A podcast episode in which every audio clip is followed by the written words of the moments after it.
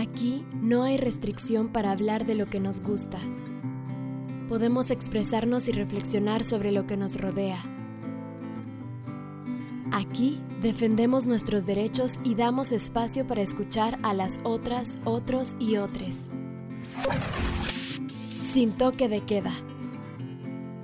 Este es un podcast del Grupo Multidisciplinario para la Defensa de los Derechos Sexuales y Reproductivos en Guatemala.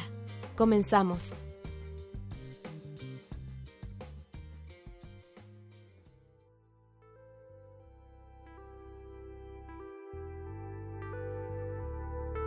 Las mujeres tienen derecho a estar informadas, a tener acceso a servicios de salud y a métodos anticonceptivos para planificar.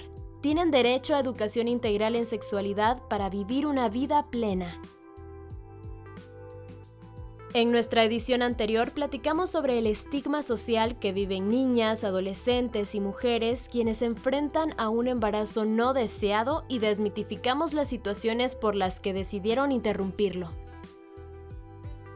La desigualdad de género y el pensamiento de que las mujeres solo son mujeres cuando son madres tiene un impacto en su salud psicológica, sexual, reproductiva y en el ámbito social. Las distintas realidades que viven las mujeres, la poca información para decidir, la limitación de sus derechos, la exposición a ambientes violentos y el poco acceso a servicios de salud son algunas de las situaciones que se ven intensificadas con la llegada de la pandemia por COVID-19, en la que aún nos encontramos. Es importante comprender los pensamientos que pasan por la mente de las mujeres, las emociones que sienten y la presión social que enfrentan hoy en día para poder exigir que se cumplan sus derechos y puedan vivir dignamente. Para conocer estas realidades, hoy nos encontramos en compañía de Claudia Rosales, integrante de la organización de mujeres Tierra Viva, activista y capacitadora en derechos sexuales y reproductivos. A partir de mi experiencia en el trabajo con mujeres indígenas y mujeres rurales en el departamento de Chimaltenango y el municipio de San Juan Zacatepeques en Guatemala, he podido observar que las mujeres manifiestan que no todas sus embarazos y maternidades han sido producto de algo planeado o siempre deseado. Las mujeres mayores de 50 años expresan que vivieron entre 9, 10 embarazos o más y eh, que ejercieron el cuidado y la maternidad de siete u ocho hijos y que estos no siempre fueron planificados. Tenían idea de que en algún momento de sus vidas la maternidad tenía que ser algo que se debía vivir, pero no sabían cómo era que se daba ese proceso, cómo se generaba un embarazo y qué responsabilidades a la larga significaba el ejercicio de esas maternidades. De hecho, en la actualidad ellas han sido las eh, precursoras de que las nuevas generaciones si logren tomar de alguna manera la decisión de tener menor cantidad de embarazos y de hijos e hijas. Todas las mujeres tenemos derecho a decidir el presente y futuro de nuestra vida. Aún así, hay muchas mujeres que se enfrentan a embarazos no deseados o no planificados y su interrupción puede darse por distintas razones. Como cuando se está utilizando un método anticonceptivo y sin embargo el método falla. Cuando la pareja no le permite tomar la pastilla anticonceptiva de emergencia o del día después. Por las circunstancias en las que se dio el embarazo o por la cantidad de hijas e hijos. Estos escenarios suceden a menudo y les ocurren a mujeres cercanas, a familiares o a nosotras mismas. Las mujeres con quienes Claudia ha trabajado expresan que algunos embarazos que tuvieron no fueron deseados o fueron impuestos por su pareja.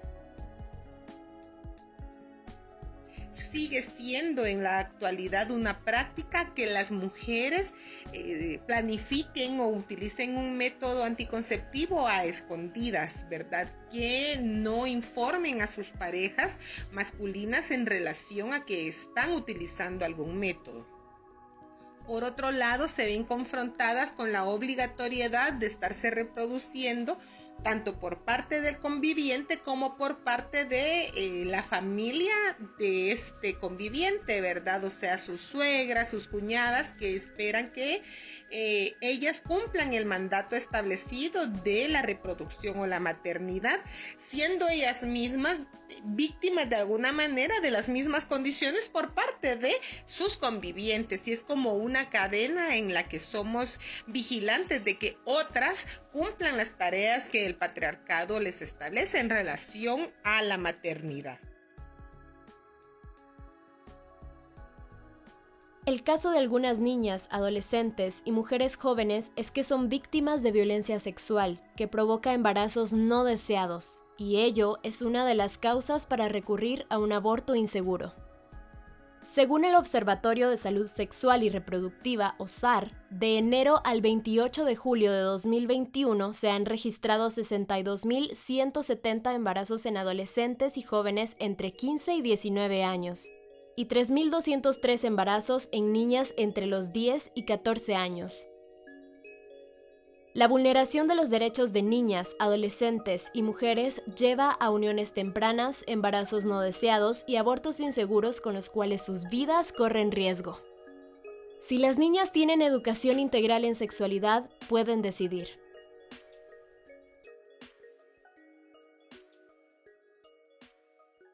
Creemos importante el acceso a la educación integral en sexualidad para todas las niñas, de manera que en el momento oportuno puedan ellas ser las protagonistas de la toma de decisión sobre sus cuerpos en relación al ejercicio de la maternidad o a un embarazo. En las mujeres menores de 30 años se observa ya una disminución en los embarazos y en los partos ya no hay una reproducción masiva en aquellas que logran tener acceso a la información y a la toma de decisiones.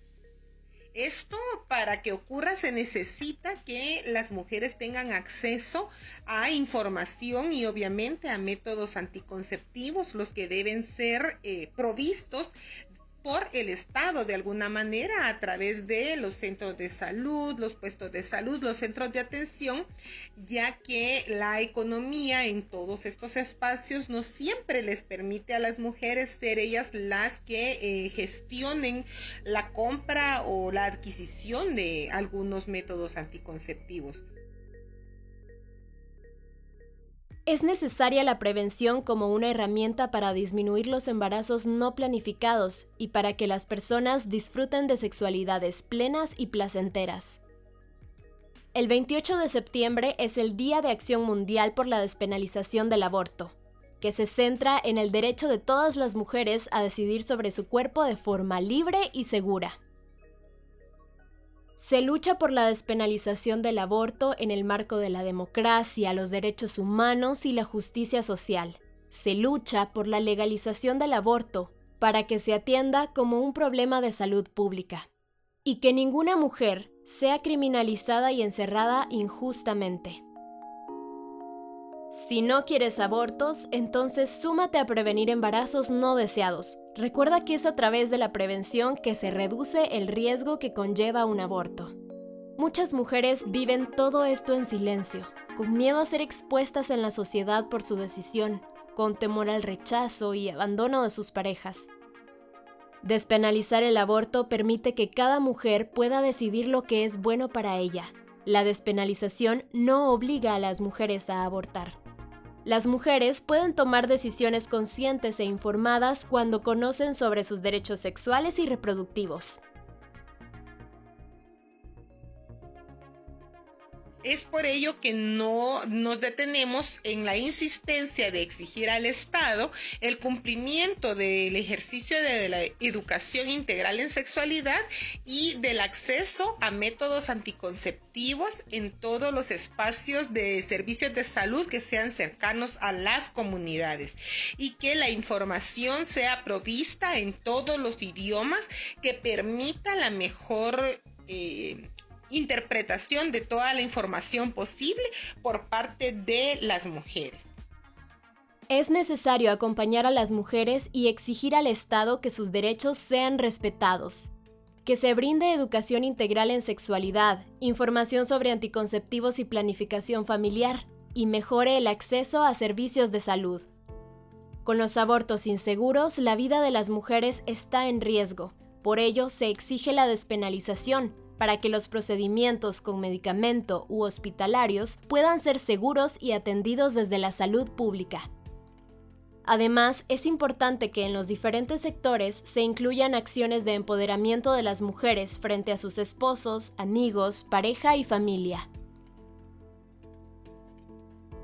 Al poder las mujeres tener acceso a tomar decisiones sobre su reproducción, sobre el momento de embarazarse o no, al tener acceso a métodos anticonceptivos, se disminuye en gran manera la ocurrencia de abortos inseguros que ponen en riesgo la vida de ellas en todo momento. Es por ello que es importante que podamos alcanzar eh, la educación integral en sexualidad para todas y el acceso universal a métodos anticonceptivos.